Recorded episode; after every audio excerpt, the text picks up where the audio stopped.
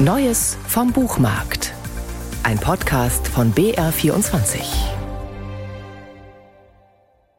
Frederik Schwildens literarisches alter Ego sagt in diesem Buch Toxic Man, ich weiß, dass ich auffällig bin. Laut gekleidet, könnte man vielleicht sagen.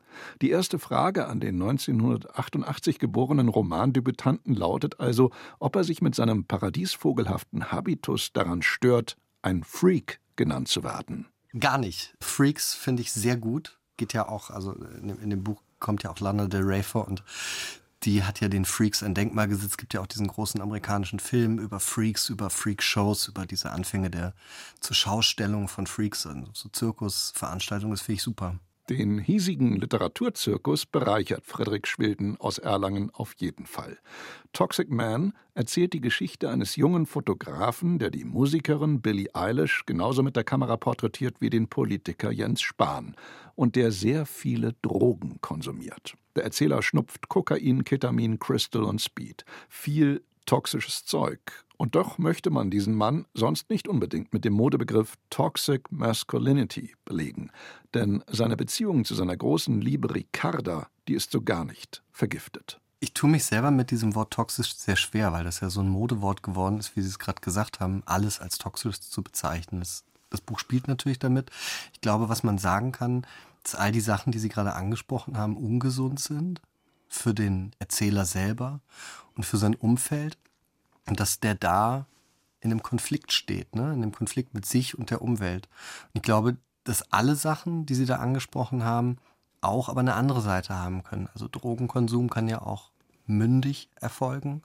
Der kann sogar befreien. Also ich war mit Hermann de Vries, das ist ein ganz wichtiger Künstler, der auf der Venedig Biennale mal was gemacht hat im holländischen Pavillon. Der hat nach dem LSD-Konsum mit dem Rauchen aufgehört für sein Leben lang.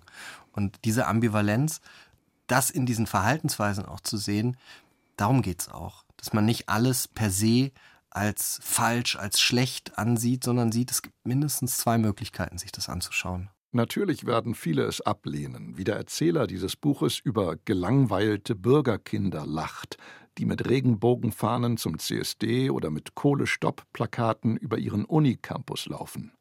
Der ein oder andere wird ihm aber auch zustimmen, dass diese wohlfeile Art Haltung zu zeigen, diese Pseudo-Rebellion, völlig ungefährlich und dadurch immer egal ist. Toxic Man ist voller solcher hochamüsanter Rants gegen das eigene Land, Deutschland. Und je stärker hier der amerikanische Möglichkeitssinn gepriesen wird, desto klarer wird einem, hier feiert die gute alte Popliteratur fröhliche Urständ. Sieht sich der Autor als Popliterat? Wäre schön, wenn es so wäre, ne? Also Pop populär wäre ja super, wenn sich das äh, groß verkauft, wenn das populäre Themen anspricht, weil ich glaube, das sehe ich in der Kunst so, das sehe ich bei allen Sachen eigentlich so. Ich möchte viele Menschen berühren und erreichen, sei es im, im, journalistischen Schreiben oder sei es in der Literatur. Und ich sehe das überhaupt nicht als, als Makel oder etwas an, sondern es ist, ist mir ganz, ganz wichtig. Deswegen, ähm, ich sehe mich, wie sehe ich mich denn? Das ist echt, nee, also ich trage lustige Hemden und Schuhe und schreibe. Ob das jetzt Popliteratur ist, weiß ich gar nicht. Aber ich, ich, ich finde das okay. Sie können auch Heimatroman sagen. Ich finde alles gut. Ein Heimatroman ist Frederik Schwildens Buch gerade für diejenigen, die so wie er in der fränkischen Schweiz aufgewachsen sind, zwischen Ebermannstadt, Forchheim, Pretzfeld, Kirch-Ehrenbach und Bamberg.